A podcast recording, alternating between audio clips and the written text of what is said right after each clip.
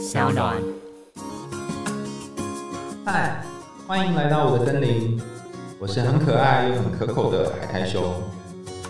海苔熊心里话，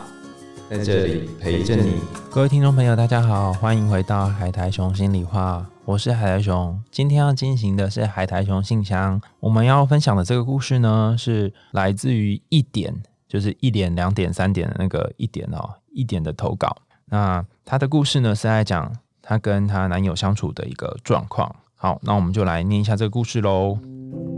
海苔兄你好，事情是这样的，我是一个年近四十岁的女性，有一位交往五年多的男友。这五年来，我们之间不断发生大大小小的争吵，每次争吵都很可怕，很难具体描绘出真实的状况。我举一个例子来说好了，比方说最近一次，因为我们是远距离，所以会睡前跟对方说一下晚安，交代一下要睡了。那一天我只简短的传了一个讯息之后就去追剧，于是他回我的讯息我就没有马上读，隔了五分钟之后，他很不悦的打电话来问我说为什么没有读他或回他的讯息，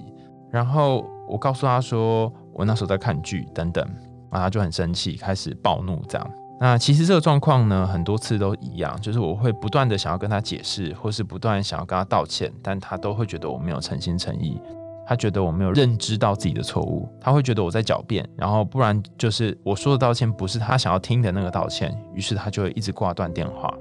这次的事件我总共跟他说了三次道歉，后来都是他挂断电话收场，每一次都是因为类似的事情争吵，他会叫我不断重复的道歉，甚至对于这个做法呢，我心中非常抗拒，而且觉得痛苦。我问他说，为什么我已经说了这么多次了，你却还要我一再的说？他会说：“因为我觉得你没有诚心的说。如果你真的诚心，那么再说一次又会怎么样？每次到这个点上，我就很受不了，很想要直接分手。他就会批判我，只是想把事情搞烂，然后只在乎尊严，拉不下脸跟人诚心道歉。还有很多可怕的事情，例如说对方会常常动手，还会杀来我住的地方，但也不是找我和好，而是要把我打醒之类的。我只要极力抵抗，不承认，他就会觉得我犯的错没完没了。”甚至常常要叫我下跪道歉，或把我丢在路边，尤其在国外把我丢在路边。然后他会清算我跟他之间没有付清楚的钱，然后还有一些东西。吵架的时候呢，就会叫我把东西收走。然后有些时候好一点，又叫又把东西寄还给我这样子。对于他的态度跟语气这件事情呢，很敏感。我常常会因为他的态度跟语气让我很不舒服。那他也会如此。几年之后呢，我就说服说啊，他就是这个样子了，不要太在意。争吵的时候，我会觉得说，哎，为什么你的规矩还有愤怒会这么多？然后我也没有想要这样，为什么你要这样呢？其实，当我每次这样想的时候，这些争吵还是依然反复的发生，到最后就是要我所谓的那种真心的认错。然后我心想，可能有爱可以解决一切。这样，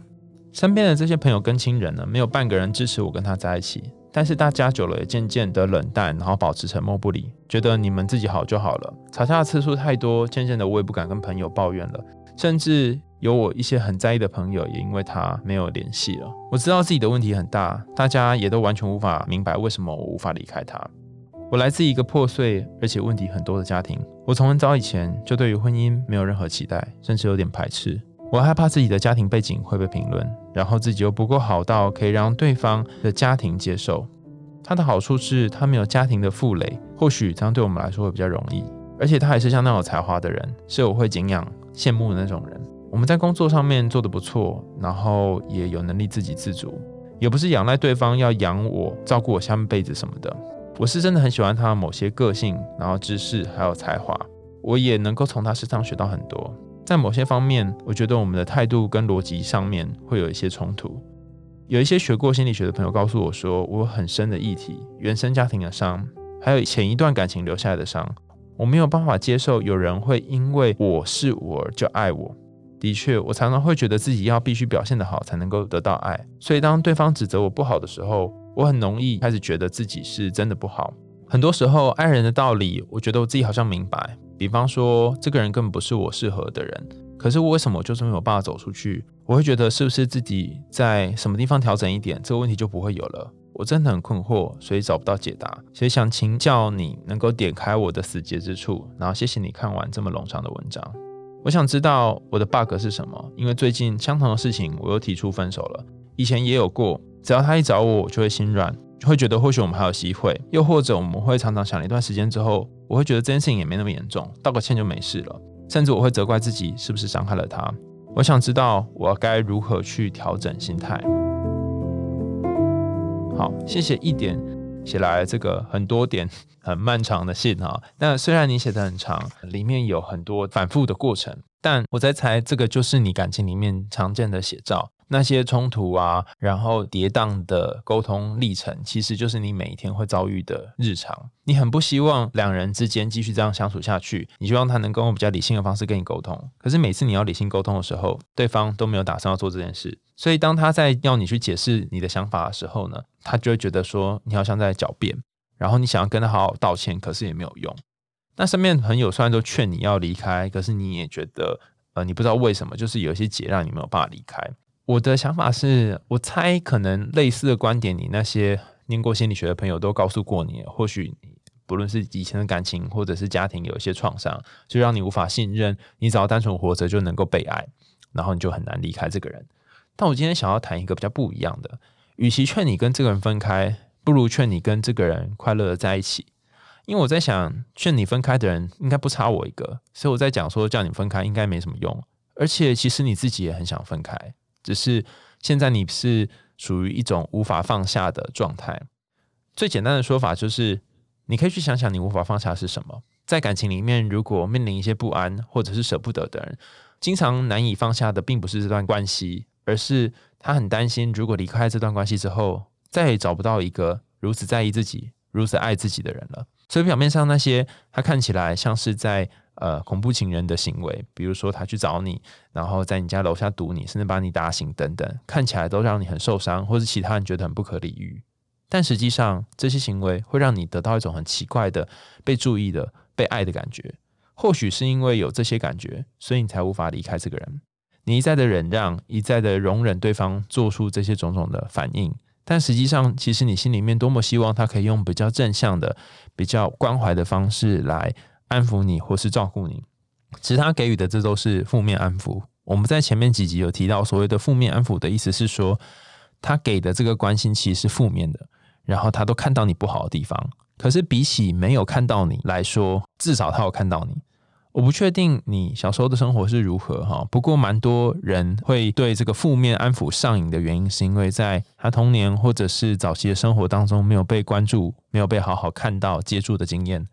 所以，只要家人有关注他，尽管是负面的关注他，或者是关注他不好的地方，甚至是骂他、打他等等，他们心里你都会有一种感觉，就是有打我总比完全忽略我来的好。所以，或许呃，对于这个人来说，哈，他跟你的相处来说，你会觉得他跟你的这个连接建立在很多的情绪上面，是一个让你很受不了的事情。可是，如果你们之间没有任何的情绪，没有任何的这个瓜葛，你反而也会有一点不安，因为过去这是你跟他之间适合的，应该说你跟他之间交往经常出现的这个样子。那刚刚说，如果不劝离，要劝和，要劝什么呢？哈，如果这些黑暗的部分都依然存在，如果他依然会用这种方式对待你，你有没有可能把你的人生的手电筒放在你们两个人开心、欢乐，或者是你喜欢的事情上？就像你说的，这个人身上有很多你喜欢的地方，他的才华，他的家庭背景，呃，没有负累，这是你能够放心的地方。多把一些注意力放在你觉得他很适合你的地方，然后他很棒的地方，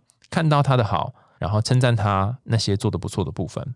那在你们两个人相处没有太多情绪的时候，跟他讨论说，如果他有情绪的时候，呃，你们会怎么做比较好？在一个比较他能够理性的状况下，然后去聊，如果他暴怒的时候，他会希望怎么做会比较好。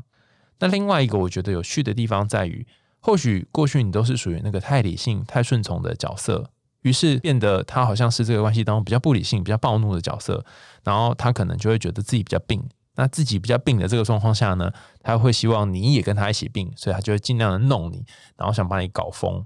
但是如果你愿意跟他一起疯，或是愿意跟他一起病，或许他就不会做这样的事情。举例来说，他可能会冲到你家找你，他可能把你打醒，他可能会有很多情绪性的字眼，但你都逆来顺受。在你逆来顺受的过程当中，你就默默的成为了一直被假公主给替换那个真公主。你有没有办法展现出你你原本的自己？你甚至得穿上一个很像女仆的衣服，然后到河边去牧鹅。那这个时候，通常有几种结果哈。一种结果就是你继续承受，承受到有一天有一个人愿意听听见你，然后你把这个秘密讲出来。就像你今天告诉我，你发生的这些事情，或是你跟你朋友讲你们之间的故事，我们就像是你生命当中那个壁炉一样，你进入了壁炉，然后跟老国王说说你的故事。那尽管你说出这些事情，可能会内心有一些不舒服的感受，甚至你讲了好像也不会有太多的帮助，可是至少要讲出来有好过一点。这是一种版本，你只是把你的故事讲出来就会好一点。那另外一种版本是。有可能在这个放到边疆过程当中，会遇到属于你的这个木鹅少年啊。你现在这个伴侣呢，虽然让你很痛苦，可是你有些时候会自己想要逃跑，或是离开他，然后你去找一些让你觉得安稳的对象。这可能是你的同事，可能是在你生活范围当中其他的朋友，你会跟他诉苦，或跟他说说你的心情，甚至他可能成为你心灵当中的一些依靠。那这个人就变成那个木鹅少年。但如果我们用这个。木偶姑娘的故事呢，我会发现这个木偶少年，他如果他真的出存在的话，因为我也不确定你身边是不是真有这样人哈。但如果你因为自己跟伴侣相处觉得很不舒服，然后你找了某一种替代品，某个木偶少年在旁边，希望他可以拯救你或者是解决你的困扰的话呢，那你心中要放着一个问号或是淡书，就是说这个人这个少年真的是适合我的吗？还是我只是暂时的把某一种愤恨或怨怒放在他身上而已。那如果你心中有想过这个问题，你就会知道说，哎，